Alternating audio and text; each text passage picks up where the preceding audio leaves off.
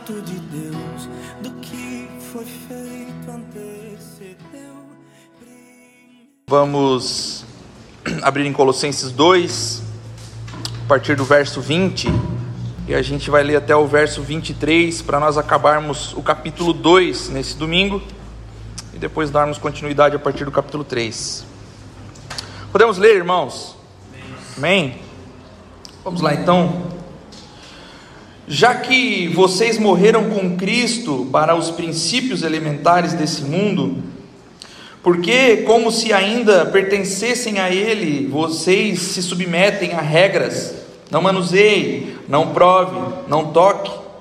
Todas essas coisas são destinadas a perecer pelo uso, pois se baseiam em mandamentos e ensinos humanos. Essas regras é, têm, de fato, aparência de sabedoria, com a sua pretensa religiosidade, falsa humildade e severidade com o corpo, mas não tem valor algum para refrear os impulsos da carne. Até aí, irmãos. Feche seus olhos, nós oramos. Senhor Deus, eterno e poderoso Pai, nós louvamos o Teu santo nome nessa manhã, nós agradecemos a Ti, Senhor Deus, por mais uma vez nós podermos estar aqui, Pai, celebrando o Teu santo nome, louvando, Pai, diante dos meus irmãos, Pai, com aquilo que nós temos, Pai, que é a nossa voz, Pai, as nossas mãos, nosso corpo, Senhor Deus, derramando diante de Ti, Senhor Deus, o nosso louvor e gratidão, Pai. Deus, nesse momento nós queremos, Pai, receber a palavra, Pai, em nossos corações que essa palavra venha como semente, Pai, semeada pelo Espírito, Senhor Deus, e dê fruto no nosso coração, Pai, na nossa mente, na nossa alma, Senhor Deus. Que nós sejamos de fato, Pai, renovados, Pai. Tenhamos uma condição, Senhor Deus, de filhos de Deus, Pai, e pessoas que imitam a Cristo verdadeiramente, Pai. Deus, que o Teu Espírito trabalhe nas nossas vidas, Pai, a partir daquilo que o Senhor fará e falará nessa manhã, Senhor. Pai, eu sou um mero pecador, Deus, não tenho nada de mim para oferecer, Senhor Deus, mas que o Senhor tenha total controle, Pai, dessa palavra, dessa mensagem, Senhor Deus, e que não sejam palavras minhas, mas que sejam palavras tuas, Pai, em nome de Jesus. Assim nós te louvamos e te agradecemos, Senhor. Amém e amém. Amém, irmãos? Glória a Deus. Irmãos, a gente segue então na nossa, nossa série aqui. Nós vimos na última mensagem que Paulo condenou o legalismo, Paulo vai condenar algumas coisas que é, estão dizendo, ele está dizendo que roubam a liberdade daqueles que são é, filhos de Deus, daqueles que estão em Cristo, e da qual aqueles que estão em Cristo não conseguem desfrutar dessa liberdade porque se rendem então ao legalismo. E agora o apóstolo condena aqui também o que podemos chamar de asceticismo, que é toda a abstenção de prazeres, sejam esses prazeres físicos, sejam esses prazeres psicológicos, mas Paulo está dizendo que os, os ascetas agora, eles vão abrir mão de coisas que são prazerosas, que são boas, que são agradáveis, em nome de uma religiosidade vazia. Então, enquanto os legalistas eles andavam cativos é, daquilo que era sombra, ou seja, daquelas coisas que apontavam para Jesus, como nós vimos na última mensagem, o sábado e todos aqueles elementos né, que apontavam para Cristo, mas que eles é, viviam presos nessas coisas, esses eram os legalistas, os ascetas então eles exercitavam a abnegação rigorosa. Então o que, que os ascetas faziam, irmãos? Eles flagelavam-se eles então faziam é, silêncio em forma de jejum, ficaram, ficavam vários dias sem falar, faziam, ficavam vários dias sem dormir, ou quando dormiam, dormiam em camas duras, né, para punir o seu corpo, para punir a carne, é, usavam vestes de pelos e algumas outras práticas que os ascetas faziam para que eles pudessem castigar o seu próprio corpo. Então os legalistas andavam presos em sombras de coisas que apontavam para o Cristo que viria. Os ascetas, por sua vez, flagelavam-se, faziam com que seu corpo sofresse, para que eles então se sentissem mais santos e mais é, piedosos diante de Deus. E Paulo está condenando ambas as coisas aqui. Paulo está condenando o legalismo, Paulo está condenando o asceticismo também. É, irmãos, é nesse ponto aqui que os que estão em Cristo precisam achar um equilíbrio, precisam achar um centro para se viver, porque entre a liberdade e a libertinagem há um equilíbrio. Nós somos livres, mas não podemos ser libertinos. Então existe um equilíbrio. E também existe um modo de viver digno da vocação, que é o que Paulo fala para nós, mas sem ser legalista ou sem ser um asceta. Então existe um equilíbrio entre o viver para Cristo e o ser uma pessoa que condena o próprio corpo. Nós possuímos uma liberdade, mas o próprio Paulo vai dizer para nós que tudo nos é lícito, mas nem tudo nos convém. Então nós temos uma liberdade para fazer muitas coisas, mas nem tudo podemos fazer. Então a gente precisa achar esse equilíbrio e é onde o evangelicalismo brasileiro não consegue achar o centro dessas coisas. Ou vive na legalidade ou vive na libertinagem. O evangélico brasileiro ele não consegue achar um meio termo aonde viver, como viver para Deus de uma forma livre, de uma forma que eu possa desfrutar da liberdade que Cristo me deu. De modo, irmãos, que essa disciplina física ela é necessária, nós precisamos sim fazer algumas coisas, porém nós não podemos, meus irmãos, aderir a essa disciplina como esses dois grupos aqui, os ascetas ou os legalistas, levando uma vida envolta num sistema de regras, levando uma vida envolta naquilo que é, homens ditam para nós que nós precisamos fazer, no intuito de que nós sejamos mais santos ou fazer uma distinção: isso é santo, isso é profano, isso eu devo fazer, isso eu não devo. Exemplo: música secular. Podemos ouvir? Bom, podemos. Claro que existe um bom senso dos filhos de Deus, mas nós não podemos é, simplesmente anular as músicas seculares, não podemos ouvir música secular de jeito nenhum para nós nos sentirmos mais santos. Não há uma condenação clara nas Escrituras para nós que vai dizer que nós devemos não ouvir música secular nunca, em nenhum momento. Irmãos, a confissão de fé de Westminster nos ensina que existem áreas das nossas vidas que não possuem certo ou errado. Existem coisas certas, existem coisas erradas, mas essa confissão ela vai dizer que nós existem coisas nas nossas vidas que elas são neutras. Elas não existem um, elas não são de um lado nem do outro, elas são equilibradas. As escrituras não falam coisas claras sobre elas, elas são indiferentes para nós. Então, uma confissão de fé, da fé reformada, irmãos, de, de, que nos dá diretrizes para nós vivermos como cristãos, ela vai dizer para nós que existem coisas que são neutras, não está certo nem errado. Existem coisas na vida do cristão que ela não é certa e nem errada. Existe uma liberdade, irmãos, que nós precisamos aprender a desfrutar em Cristo Jesus. Essas coisas elas podem ser feitas com liberdade, desde que não haja a intenção pecaminosa nela. Então veja só, irmãos, a teologia vai chamar isso, essa, esses temas ou esse assunto de assuntos adiáfora.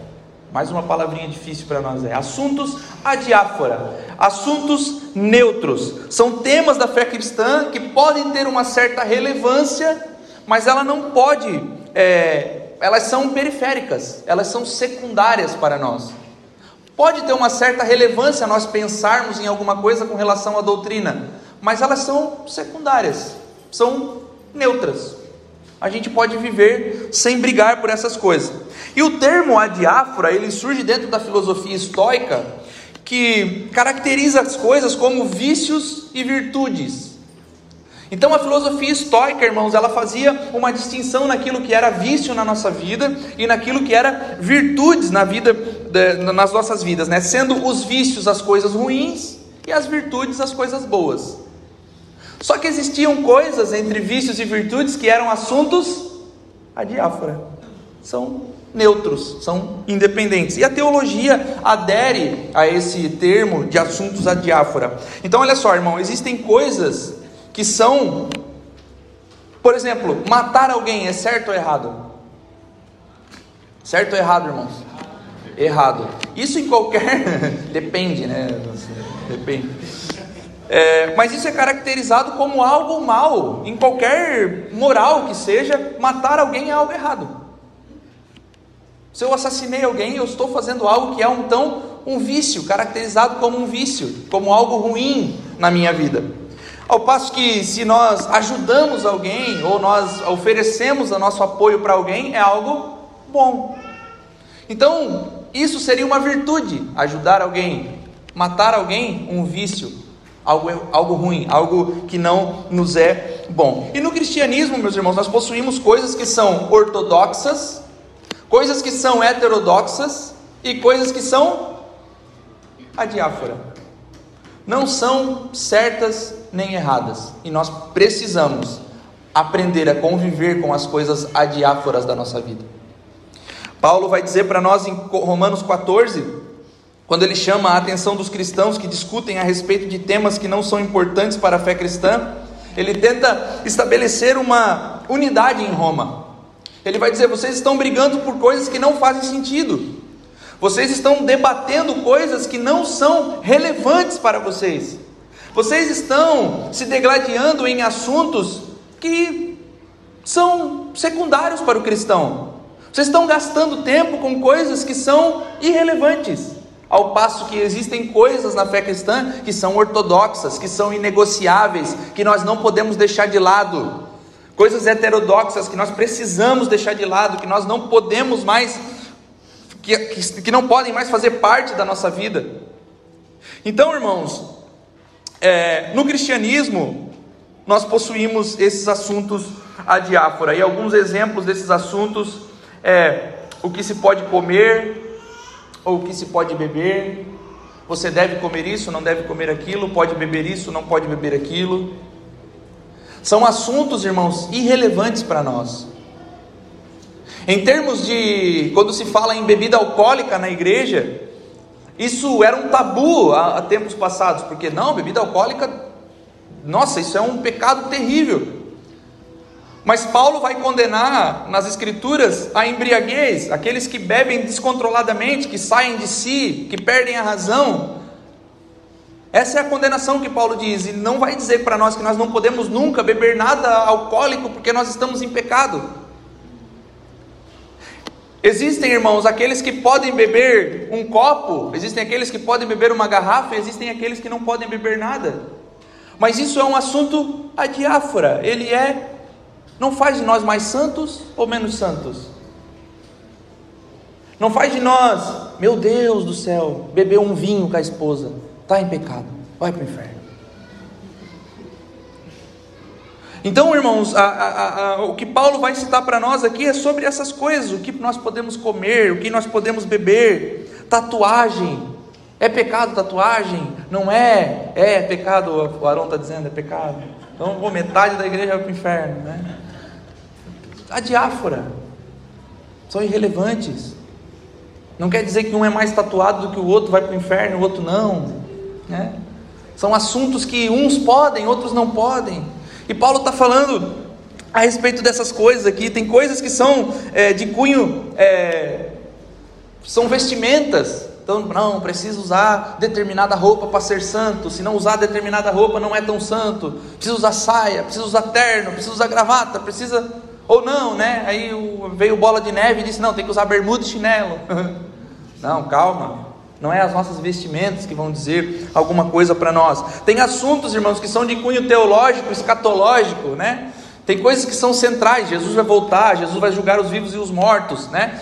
Mas existem coisas que mil anos é literal, não é literal, é diáfora, irmãos. Não precisamos nos degladiar por coisas que são secundárias à fé cristã. Então, irmãos, no verso 20 e 21, nós podemos ver que nós governamos a nossa vida de acordo com as leis de Deus e não segundo regras humanas. O que guia a nossa vida é a lei do Senhor.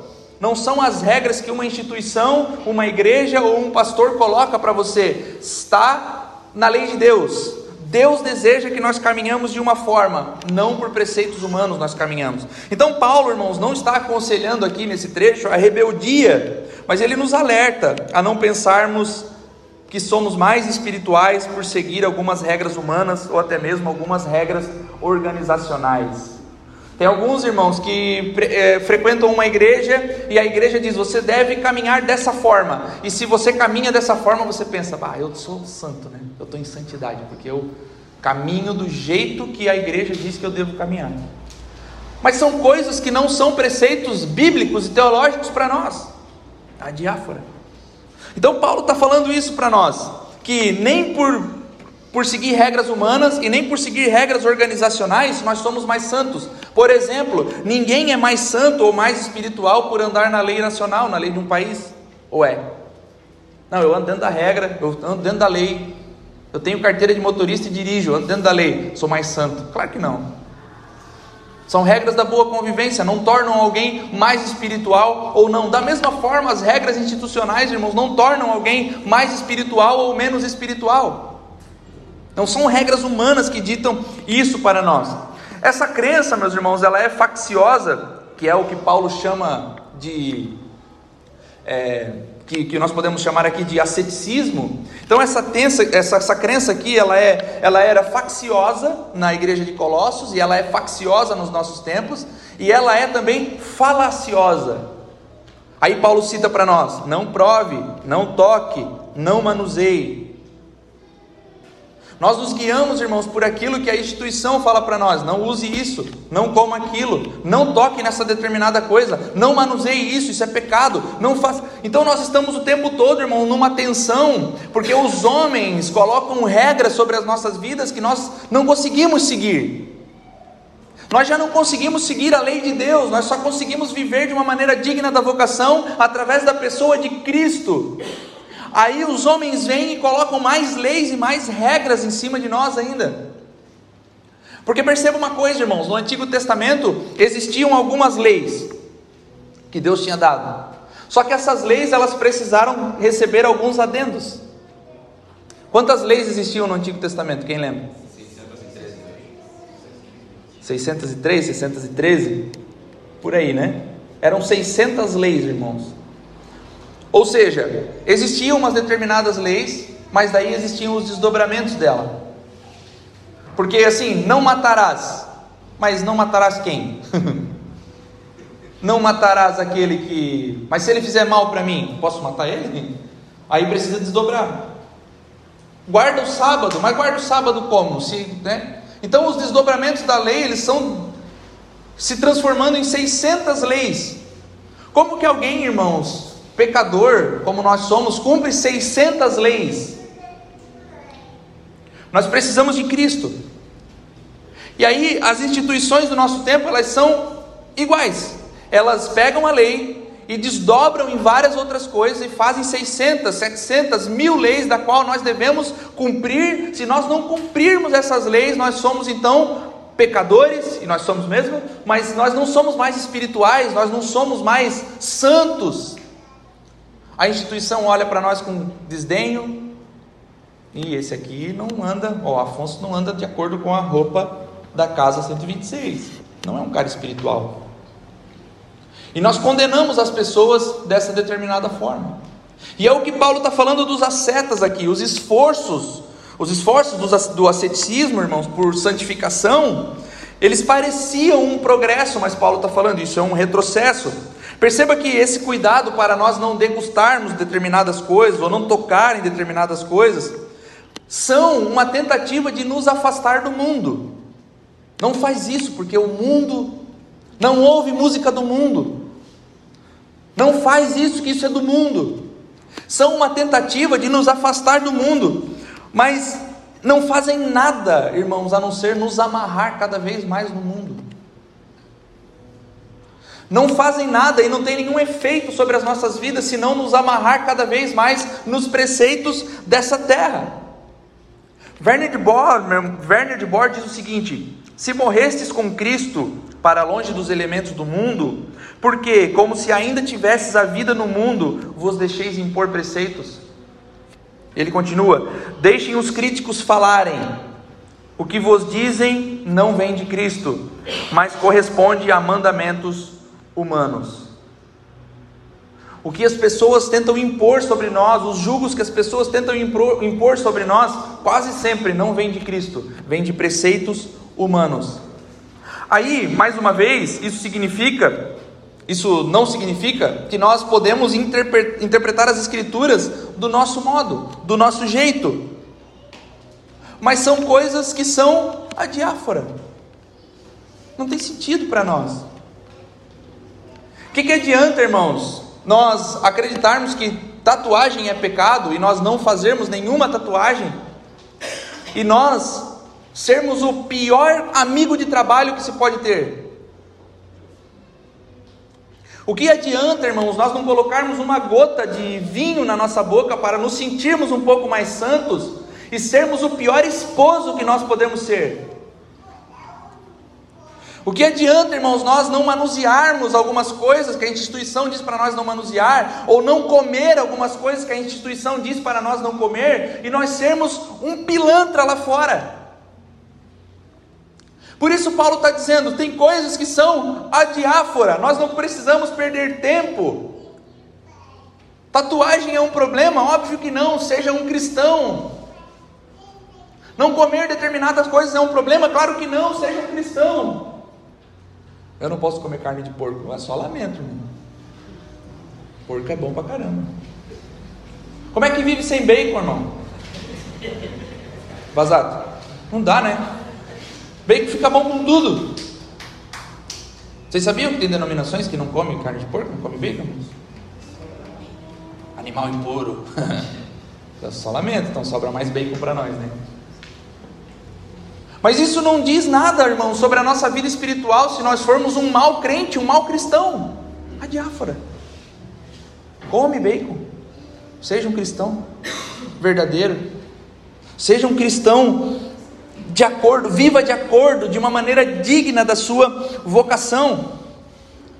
Nós sabemos, irmãos, que tem coisas que as Escrituras nos falam com todas as letras, não podemos fazer, não deve ser feito.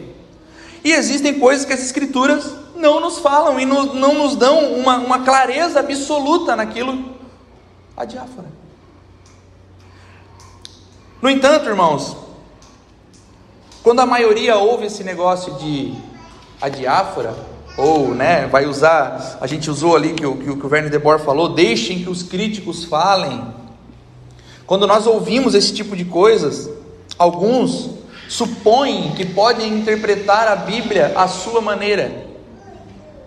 Sim ou não? Ah, existe uma liberdade em Cristo, eu sou livre em Cristo Jesus, então eu interpreto as Escrituras à minha maneira. Não é isso que Paulo está dizendo. Não é sobre isso que as Escrituras falam para nós.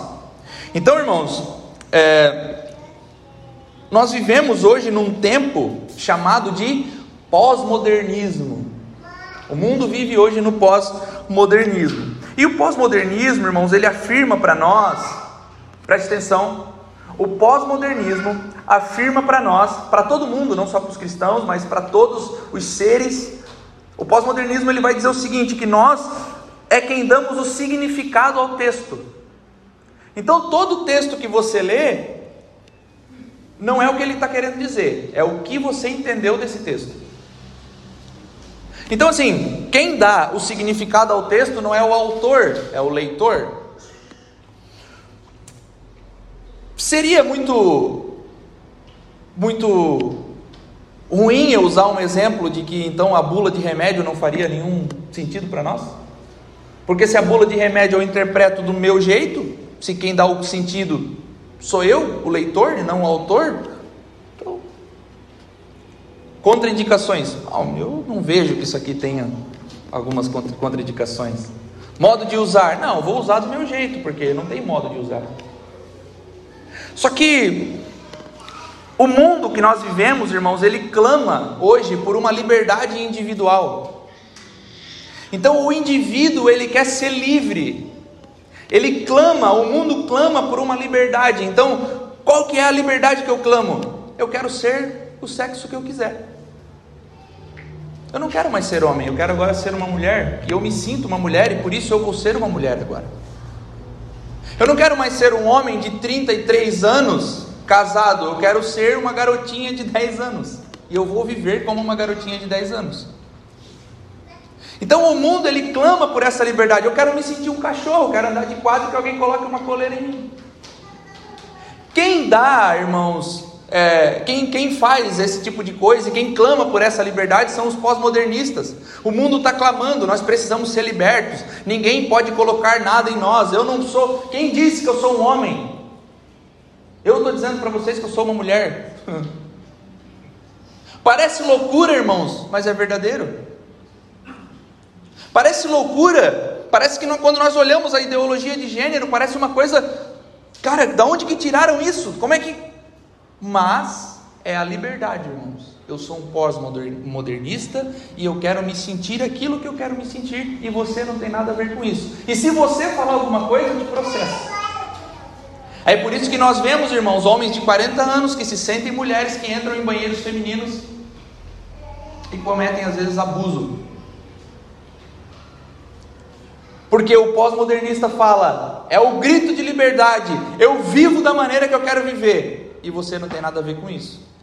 Só que esse grito de liberdade, irmãos, essa liberdade individual, essa liberdade que cada um tem, inclui dar aos textos que eu leio o significado que eu quero. Então eu leio as escrituras e eu a interpreto do meu jeito, do meu modo. E se eu sou um crente pós-modernista, que acredito que o que a Bíblia fala para mim é diferente do que a Bíblia fala para você, eu posso tirar alguns preceitos e algumas coisas que eu acho interessante e outras que eu não acho tão legais eu descarto. É assim que funciona a mente do pós-modernista, irmão. Só que esse, essa, essa liberdade individual, no futuro, ela nos cobrará um preço muito alto. O bicho está pegando aí fora, irmãos. Está complicado, cada vez mais complicado ser crente. Porque o não julgueis está em voga. E o não julgueis é então uma. É, quando eu falo que se você está discordando de mim, isso é falta de amor. Você não concorda comigo? Então você não me ama. Quando a discordância, irmãos, ela traz enriquecimento, ela traz um, nós podemos nos tornar mais sábios, mas ontem eu vi que falou um negócio interessante para mim. Falou, cara, a ciência fala algumas coisas para nós e nós não podemos nem, nem, nem discordar, a gente não pode questionar. Aí as pessoas pegam as escrituras, irmãos, e elas interpretam as escrituras do jeito que elas querem e não tem quem faça. Irmão, tem coisa escrita aqui que precisam ser levadas a sério. Tem coisas que a Bíblia fala para nós deixarmos de lado. Tem coisas sim que são a diáfora. Mas todas as coisas, irmãos, elas são inegociáveis. Elas são inegociáveis. Não há negociação com aquilo que está escrito nas Escrituras, irmãos. Por isso, uma das marcas mais expressivas dos hereges é produzir um discurso passível de várias interpretações. O Ed René, quando ele fala alguma coisa, cara, dá para entender de várias formas. E aí, quando você critica ele, ele vai dizer: Não, não, mas não foi bem isso que eu quis dizer. Não, não, mas você disse isso. Não, não, mas existem várias interpretações. É uma das marcas dos hereges. Eles não falam coisas claras, eles falam coisas que você pode receber do jeito que você quiser. Por quê? Porque a mente do cristão é uma mente pós modernista. Cada um dá o sentido que deseja. Então, por isso, irmãos, é inegociável que o que está escrito e que é ortodoxo para nós, é inegociável, irmãos, aquilo que é, faz parte da ortodoxia cristã. Coisas que fazem parte da ortodoxia cristã, por exemplo, Jesus é Deus. É inegociável. A Bíblia é a palavra de Deus, não a contém inegociável. Se é a palavra de Deus, é toda. Toda a palavra de Deus. Então são coisas ortodoxas que são inegociáveis para nós. Quem dá a interpretação para o texto, irmão, não é o leitor, é o autor. O que, que, o autor quis dizer? Bom, aí nós podemos ter algumas. É, é, como que nós interpretamos a Bíblia? Então, como é que eu vou saber, pastor? O que, que João quis dizer? Bom, existem homens ao longo da história, debruçados, irmãos, nos escritos bíblicos, que vão comunicar aquilo que o autor queria comunicar. E como que nós podemos captar essas mensagens? Bom, nós podemos entender os contextos, em que momento eles viviam, o que estava acontecendo, para quem ele estava escrevendo. E as escrituras sagradas, irmãos, elas funcionam dessa forma. Meu Deus, mas como é difícil, como é que eu vou saber? Por isso você tem uma igreja, por isso você tem um pastor, por isso você tem alguém que prega o evangelho corretamente, por isso você prega, você tem alguém que se debruça nos escritos sagrados e diz para você o que, que ele está querendo dizer. Porque quem dá o sentido para o texto é quem escreve, não quem lê. Estão usando agora, irmãos, para dizer que o homossexualismo é uma parada legal que pode acontecer por causa da amizade de Davi e Jonatas. Eles eram muito amigos, que nem irmãos. Excedia o amor que eles sentiam por mulheres, de tão brother que eles eram. Homossexuais. Bom, tá aí, tá na cara. É mole, irmão. Paulo nunca casou. Irmãos, então nós precisamos entender que quem dá o sentido ao texto é quem escreve, não quem lê. O mundo clama por liberdade, tornam a dizer, e essa liberdade vai a partir, é, ela vai subjugar muitas coisas, inclusive os textos sagrados. E essa liberdade individual, meu irmão, ela faz com que eu viva da maneira que me dá na telha. Então não é como a escritura fala. Tire sua Bíblia de perto de mim. Não venha com a sua Bíblia, não venha com seus argumentos bíblicos. Eu vou viver da maneira que eu quero viver. Bom, amém. Mas eu tenho que te dizer. Eu tenho que te dizer algumas coisas. Isso, irmãos, não é liberdade, isso é escravidão. As pessoas que vivem da maneira que elas querem viver, e tire sua Bíblia de perto de mim, eu não quero saber como é, escravos do pecado. Por quê? Porque não vem você querer com a sua Bíblia dizer a maneira que eu devo me portar, porque a sua Bíblia não diz nada para mim. Eu sou livre. Isso é escravidão. Escravo do pecado. Quem dita o que você faz e quem dita a maneira que você vive é o pecado. Então você não é livre. Essa liberdade, meu irmão, do indivíduo faz com que o homem seja o causador de todo mal social, desde a queda. A liberdade individual faz com que o homem seja o causador de todo o mal social, desde a queda. Tudo o que acontece no mundo de ruim, irmão, foi você que causou. Ah, meu Deus, pastor. É. Talvez não você diretamente, mas foi o homem, a humanidade. Então, cada vez mais, irmãos, é dito que, não, tadinho, o homem é fruto do meio. Bom, o homem é fruto do meio, mas é fruto do meio que ele mesmo construiu.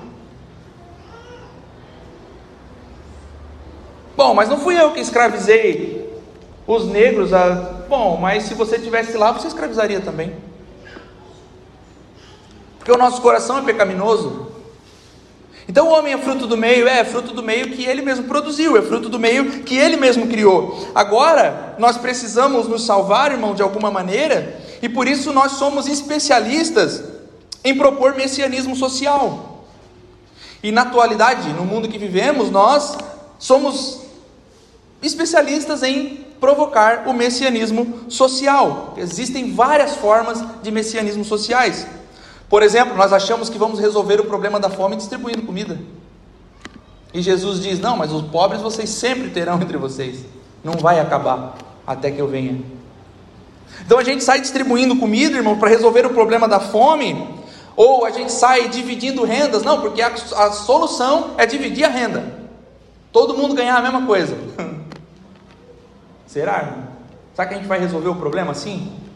Não é assim que se resolve o problema da humanidade, irmãos. Nós não temos como nos tornar melhores. Nós fazemos isso para tentar deixar o mundo um lugar melhor e para nos sentirmos melhores também. Não, pelo menos eu estou fazendo alguma coisa. Eu dou um saco de arroz e você o que, que dá? Nós nos sentimos bem fazendo algumas determinadas coisas.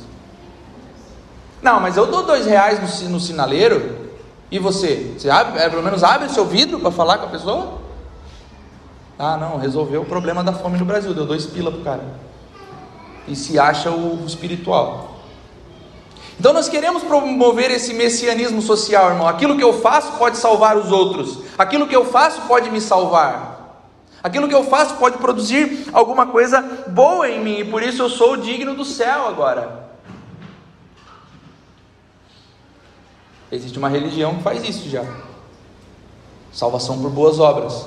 Então eu me salvo a partir daquilo que eu faço. E nós acreditamos, meus irmãos, que nós podemos mudar os outros e mudar a nós mesmos com os nossos próprios esforços. Nós somos cientes, nós somos crentes nessa ideia de que nós podemos, através do nosso esforço, a partir daquilo que a gente faz, salvar as pessoas. Mas criamos aqui, irmãos, um choque direto com o Evangelho quando nós produzimos esse messianismo social, porque ele nos diz que nós não temos solução. O Evangelho olha para mim e para você e diz o seguinte: você não tem solução, você é um caso perdido. Aleluia. O Evangelho olha para nós e diz assim: ó, tu não vale nada. Você é um caso perdido, sem conserto. Nós não temos como melhorar, irmãos, e por mais que o pós-modernismo tente dizer para nós que nós podemos melhorar o nosso comportamento, o problema do mundo é de cunho redentivo. O que significa? É necessário nascer de novo. Choque do Evangelho: você não tem solução. O que você merece? Inferno e condenação. Meu Deus. Mas Jesus vem, morre na cruz e nos salva. E diz para nós que de alguma forma nós temos valor para Ele. E diz para nós que de alguma maneira você tem valor, você é valoroso. Jesus diz: Eu amo você, por isso te salvo. Eu amo você, por isso morro por você. Eu amo você, por isso me entrego na cruz por você. Então não há o que se possa fazer, irmãos, para que nós sejamos bem vistos. Só em Jesus nós somos bem vistos. E aí, irmão, não adianta dizer não toque, não prove, pois o único conserto para a humanidade é o novo nascimento e o novo nascimento se encontra em Jesus Cristo. Ainda, irmãos, que as falsas doutrinas digam que podemos nos tornar um pouco melhor, que nós podemos ser a melhor versão de nós mesmos. Ainda que o messianismo social diga, não, há conserto, se você fizer algumas coisas você pode se tornar. A verdade, irmãos, é que não há melhora comportamental sem o novo nascimento. É necessário nascer de novo. É o papo que Jesus teve com Nicodemos. Não, não, Nicodemos, você não está entendendo. Precisa nascer de novo. E o estudado Nicodemos diz: Mas como que eu vou entrar no ventre da minha mãe de novo? E Jesus diz: Mas é burro. Né? Tu é o mestre? Te, te chamam de mestre? Não, não é esse nascimento. Precisa nascer em Cristo. Precisamos ser novos em Cristo Jesus. Não há conserto, apenas um, no novo nascimento. E o verso 22, irmãos, fala o seguinte: todas essas ideias e falsas doutrinas são destinadas a perecer. Por que são destinadas a perecer? Porque são coisas de homens, são igual à moda, a moda passa. Coisas de homens são moda, e moda passa, e moda passa bem rápido, sim ou não? Moda é uma coisa, irmãos, que é até intrigante assim. Passa sem que a gente nem perceba. Ela veio, vai embora e eu nem notei. Hoje, irmãos, nós estamos aqui talvez, né, aos olhos da moda, bem vestidos. Estamos bem vestidos, nossa roupa e tal, não. E a gente pensa assim, poxa, botei minha melhor roupa para vir na igreja e tal. Outros não. Mas eu estou bem vestido, estou legal, estou bem vestido. Aí você vai olhar uma foto daqui 5, 10 anos, você vai dizer, meu Deus, como eu era ridículo, né? Vai dizer que não. Cabelo, né? Meu Deus, que cabelo era esse, um ninho de passarinho. Pô, mas era moda na época. É a primeira coisa, né? Quando alguém tira sarro de uma foto da gente, a gente, pô, isso aí era moda na época. Cara. Passou, eu nem vi. Nem vi quando ela foi embora. Eu me vesti assim, mas nem vi quando ela foi embora. Então, irmãos, Assim são as coisas criadas por homens. Elas são, é, elas se vão facilmente e dentro de algum tempo nós percebemos que elas não eram coisas de Deus. Elas não eram coisas que o Senhor tinha imposto. Enquanto, enquanto as coisas de Deus, as coisas que são das Escrituras, elas duram para sempre. Irmãos, a gente, há um tempo atrás, é, há anos atrás, a gente conhecia um crente pelo jeito que ele se vestia. Geralmente de bike, com a mulher atrás na garupa de lado. Ah, é crente, né? Aí com o tempo passou. Não era mais assim. Aí caiu em, veio em vigor a teologia da prosperidade, né? Que era uma outra falsa doutrina. Passou também. Já é hoje, ainda que as igrejas da teologia da prosperidade estejam cheias, passou. A moda agora é o coach. Vai passar. Está em voga ainda, mas vai passar. Vai passar bem rápido, a gente não vai nem perceber. Outra coisa vai surgir no lugar, irmão. Esse é o meu medo. O que, que vem depois? Mas vai surgir é moda, coisas feitas por homens. Então, o ascetismo, meu irmão, ele não está baseado na palavra, nas escrituras, mas em homens com o coração enganoso. Não é revelação, é invenção. Coisas inventadas por homens. Em Mateus 15, Cristo chama os fariseus de hipócritas, dizendo que eles honram ele com a boca, mas não honram ele com o seu coração, o coração deles está longe adoram a Jesus, mas ensinam doutrinas de homens. Ah, Jesus. Mas o que está em cena são doutrinas de homens. O que está em cena, aí nós temos as doutrinas da honra agora. Ficou famosa essa aí. Me honrem. Inclusive, irmão, roubaram meu carro sexta-feira. Me honrem. Me dê um carro. Brincando, obviamente. Mas a doutrina da honra, ela fala isso. é verdade, irmão. Roubaram meu carro, meus irmãos estão. Roubaram sexta-feira. Mas eu estou aqui dizendo para vocês: louvem a Jesus. Jesus é impressionante. Mas por trás eu estou dizendo: me honrem. Coisa de homens. Aí Jesus diz: hipócrita, me honra com o lábio, mas o seu coração está longe de mim. Não é incomum, meus irmãos, nós vemos vermos regras eclesiásticas sendo colocadas acima das Escrituras. Irmãos de outras denominações nos olham com julgamento porque nós não seguimos algum costume que a sua denominação impõe. Para eles, eles acham que a gente precisa seguir também. Ah, essa igreja. Não vejo ninguém falando no, de, em línguas no, no culto. Endemoniados. que isso, irmão? Sua denominação acredita, nós pensamos um pouco diferente com relação a isso. Mas isso são regras humanas, não são propriamente bíblicas. Inclusive, Paulo vai dar dizer para nós que o culto precisa de ordem. Então nós vemos, irmãos, eles colocando costumes em nós, coisas que não são propriamente bíblicas, são coisas de homens e que são coisas que nós podemos conversar, mas nunca brigar. Cara, você sua denominação fala isso, tem que se vestir assim? Tem. Então se veste assim, abençoado, não me enche o saco. Fala que tem que acontecer isso, então faz, querido. Mas não incomoda nós aqui. Coisas que são a diáfora. Agora, se alguém diz para mim assim, você está negando a divindade de Jesus. Opa, espera aí, isso é ortodoxo. Então, irmãos, essas regras elas sobressaem porque pensamos que remédio amargo é que faz efeito, né? Como é que era a frase, mãe? Que, que arde cura, que aperta segura. Aquilo que você bota na ferida e ardeu, ah, esse é bom. Esse é maravilhoso. É. Remédio amargo, pô, esse é top. Não, remédio doce não faz efeito. O amargo é que é top. Aí a gente acha que a vida cristã também é assim. Meu Deus, essa igreja é muito. São muito. Ai, são muito livres. A gente precisa de uma coisinha assim para botar a gente um pouco dentro do, do cercado de novo. Porque a remédio amargo é bom.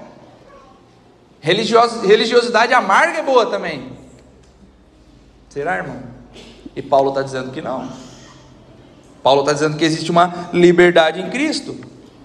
Ah, o tratamento que dói é esse que faz efeito. Se não doer, não tá, não estou nem sentindo. Parece que não.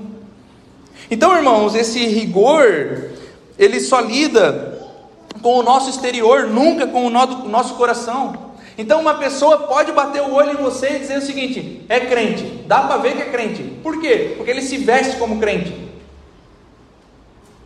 Ah, legal. Mas e o coração?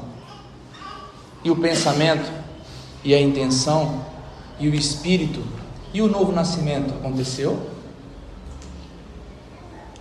Não é, irmãos, incomum nós acharmos assim, cara, foi para a igreja, pô, andava que nem crente, se vestia como crente, mas se desviou. Ah, irmão, acho que nunca teve encontro com o Evangelho de fato. Porque encontrar Jesus, irmãos, encontrar o Senhor, ser achado por Ele, Ele olhar nos seus olhos e dizer assim: Você não vale nada, mas eu te salvei. É maravilhoso. Como olhar para trás agora, uma vez que Cristo me encontrou, que Cristo fez com que eu nascesse de novo? Como? Como olhar para trás agora, se eu levava uma vida toda torta e mesmo assim Jesus disse que tem misericórdia de mim e me salva? Andava como crente, se vestia como um, repetia alguns jargões, palavarão, aleluia, mas nunca nasceu de novo. Só que quem sabe disso? Só Jesus, porque ele conseguiu nos enganar, porque ele andava como um crente, se vestia como um crente. Então esse rigor ele lida com a nossa o nosso estereótipo, mas nunca com o nosso coração. E o que habita no nosso coração, irmão, é o que realmente faz nós sermos quem nós somos. A boca fala do que o coração está cheio. A boca, irmãos, traduz aquilo que está no nosso íntimo. Por isso que eu digo: se veste que nem crente, mas bate na esposa. Pronto, revelou. Se veste que nem crente, mas rouba a própria empresa. Pronto, Revelou. Revelou. Aí nós vamos, irmãos, para o verso 23, que é o último verso para nós caminharmos para encerrar. Regras, elas têm aparência de sabedoria e de humildade diante dos homens, mas para Deus elas são sem valor. Elas não valem nada. A sabedoria, meus irmãos, ela é de fachada. Imitação da verdadeira sabedoria nós só encontramos em Cristo. Ontem eu falava né, com a Andressa ali, mas ela parece tão sábia. É, mas eu conheço de perto. Meu, mas ela é dona da sabedoria. Como a sabedoria ela só vem de Cristo. É uma falsa sabedoria, é uma falsa humildade. Não passa, irmãos, de culto a si mesmo, de piedade, uma piedade falsa que aflora o que há de pior em nós. Você sabia, irmãos, que a falsa piedade e a falsa religiosidade aflora o que há de pior em nós? O ego, o orgulho, a ganância. Isso aflora, irmãos, os pecados que há de mais terríveis em nós. A religiosidade ela camufla a carne. E isso é algo completamente perigoso, porque não há uma renovação da mente, de coração, e o religioso jura que sim. Ele nunca mudou de fato no seu íntimo, no seu coração, na sua mente, mas ele acha que mudou. Não, porque agora eu ando de terno e gravata. Ai, tenho preguiça, sabe? Tenho preguiça, irmão. E os frutos? O fruto é a gravata? Então, irmãos, a religiosidade ela camufla aquilo que há dentro de nós. O religioso ele pensa estar em um caminho maravilhoso, ele pensa estar em santidade, ele pensa estar em obediência, quando na verdade ele bate no peito e quer méritos para si mesmo, como se alguém pudesse se aperfeiçoar fora de Cristo. Só em Cristo nós podemos ser perfeitos. Ralph Martin diz o seguinte, irmãos, algo parecido com, parafraseando ele aqui, Paulo reconhece que as regras produzem uma religião de vistas. No entanto, a condenação recai sobre os motivos e os resultados. Então perceba, irmão, o motivo, o motivo é o desejo de uma experiência espiritual que atropele a obra de Cristo e nos traga satisfação em uma exaltação sensual. O resultado é um senso de orgulho, capitulação à sensualidade, a satisfação da carne, ou seja, a natureza não regenerada. O que isso significa? Bom, eu deixo de lado a obra de Jesus e os outros podem ver o quanto eu sou uma pessoa boa. Eu deixo de lado aquilo que Jesus fez e a graça de Jesus, e os outros veem em mim, nossa, que cara, pô, esse é top, hein? Preciso orar pela mãe doente. Não, chama o pastor Neto, o bicho é. Ó. Porque no fundo eu quero que as pessoas pensem isso de mim. Ah, esse, esse é santo. Quero quando eu morrer ser canonizado, né? Nossa, esse era homem de Deus. Né? Aí, irmãos, eu deixo de lado essa obra de Deus, faço com que os outros me reconheçam como uma pessoa santa, como alguém de Deus, o detentor da sabedoria, alguém que os outros buscam como uma referência de santidade. Mas, irmãos, nós não somos parceiros de Jesus na corrida. Jesus correu a corrida sozinho. O que isso quer dizer, irmãos? Jesus não está do nosso lado como motivador nosso. Nós estamos correndo a corrida da santidade e Ele está dizendo: vamos lá, Vamos lá, vamos, vai conseguir, mais 10 metrinhos, vai lá, você vai, vai dar conta, você vai dar conta. Não, não, não, Jesus correu a corrida sozinho e deu a medalha para nós. Ele correu sozinho e disse: Você é vencedor. Mas eu não corri. Não, essa é a graça de Deus. Isso é o que Jesus faz por nós, irmãos. Ele faz os 100 metros e diz que nós somos os, os que merecem a medalha, irmãos. Nós não precisamos correr para nos mostrarmos para Deus. Ele fez. Então, nós não somos capazes, irmãos, de conquistar a aprovação de Deus.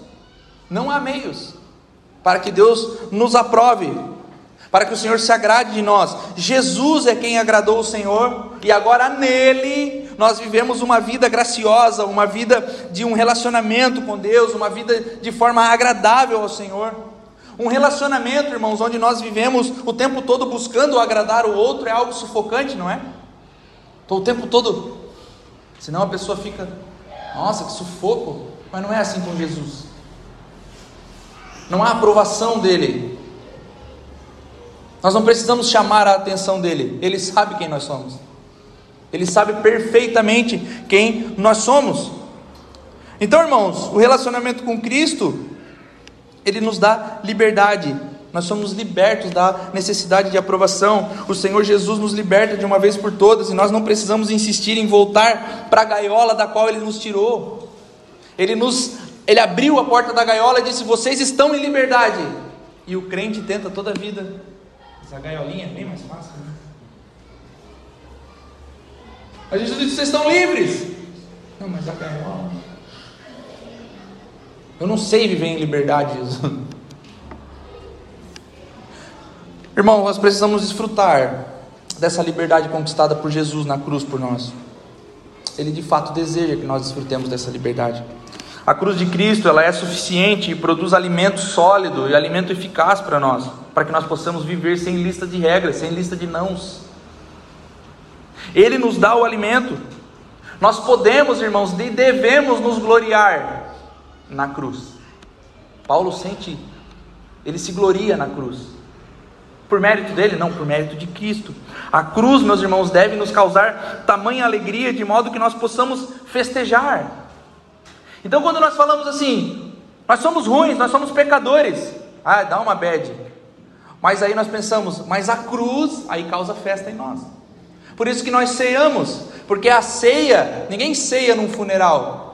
Ah, vamos cear aqui. Ah, que alegria, morreu. Não, a gente ceia quando a gente está feliz, quando a gente está em festa.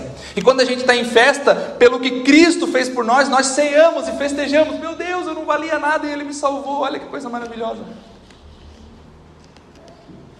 Então é festejar a cruz, ela, ela causa festa em nós. É preciso, irmão, saber que Jesus nos livra de um caminho ascético.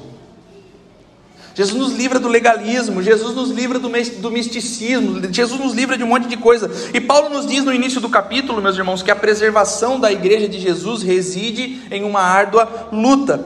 Ou seja, quanto maior o bem vital que existe em algo, mais é, demanda e empenho para aquilo que aquilo continue vivo, nós precisamos empenhar. O que isso significa? Cuidar de um bebê é mais difícil do que cuidar de uma flor. Por quê? Porque o bem vital de um bebê é mais precioso do que de uma flor. Aí as irmãs estão pensando: meu Deus, eu não consigo nem cuidar de uma flor. Imagina de um bebê. Matei até um cacto. Imagina um baby. Tenha filhos, irmãos. A maternidade vem com a experiência. Irmãos, pelo bem vital que há na igreja de Jesus, é que ela demanha tamanha perspicácia e amor. Existe um bem vital na igreja de Cristo, por isso nós lutamos por ela. Existe um bem vital, irmãos, que é pertencer a uma igreja, por isso que quando nós vemos heresias, nós batemos com força. Quando nós vemos coisas heterodoxas, irmãos, inortodoxas, coisas que não são das Escrituras, nós batemos e batemos com força. Anátema, né? Volta lá em Gálatas. Porque há um bem vital aqui, e por isso Paulo nos instrui a fazer o seguinte, irmãos. Nós, ele nos instrui a nós fazermos algumas perguntas. Será que Jesus está se tornando grande em nós, em nossa igreja? Será que ele é o centro de tudo ou ele está em segundo plano enquanto as realizações pessoais tomam o lugar que é dele? Será, irmãos, que Jesus é de fato um bem precioso para nós? Será que nós vivemos como se Jesus fosse tudo que nós temos? Paulo, ele não engrandece nenhum homem e nem as obras dos homens. Paulo, irmão, ele não engrandece nem a si mesmo mas ele, ele antes nos diz que tudo é de Cristo, é para Cristo e é por Cristo. Porque tudo é para Ele, tudo vem dele. Então a santificação legalista, ela foi severamente rejeitada pelo apóstolo. Ah, você se acha santo porque faz determinadas coisas, mas não é assim que funciona. Ele não deseja, irmãos, que a vida prática seja entregue a si mesmo onde a fé é dissociada da vivência. Ele não está dizendo para nós, irmãos, quando nós falamos de liberdade, que nós podemos viver de qualquer jeito, não é isso que Paulo está falando, mas ele está falando da santificação legalista, não vale nada, é sem valor, só há santificação em Jesus. Só nós só podemos ser santos, chamados de santos, em Cristo. Então a santificação que Paulo está nos está condenando e rejeitando aqui é essa santificação ascética e legalista. Então para Paulo importa a vida prática diária sim que nós levamos. Ou seja, a verdadeira santificação está em Cristo. O modo de viver digno da nossa vocação está em Cristo, não naquilo que você faz achando que você é bom. Não, não, é em Cristo que nós caminhamos de uma maneira digna. E para falar disso, irmãos, é que Paulo escreve agora a próxima sessão da carta, onde ele vai ressaltar as evidências de uma, de uma verdadeira conversão. Então, o verdadeiro convertido vive como? Capítulo 3. Beleza, Paulo, se não é com as normas e as sombras, se não é de uma maneira ascética, como que nós vivemos então, Paulo? Vivemos de qualquer jeito? Não, não, não. Capítulo 3. Agora vocês vão viver, como chama o título lá, instruções para um viver. Ah, tá. Achei que podia viver já de qualquer. Não, não, não. Paulo vai continuar a carta, irmão. Paulo está condenando algumas coisas, mas ele vai dizer: daqui para frente agora, eu vou dizer para vocês como que é as evidências de uma verdadeira conversão. Mas até aqui, irmãos, ele deseja que nós aprendamos a desfrutar de liberdade em Jesus. Precisamos aprender a viver em liberdade. Não é por seus méritos, não é por seus feitos, não é por suas obras. É em Cristo que nós somos santificados. Aplauda o nome do Senhor Jesus, meu irmão. Coloque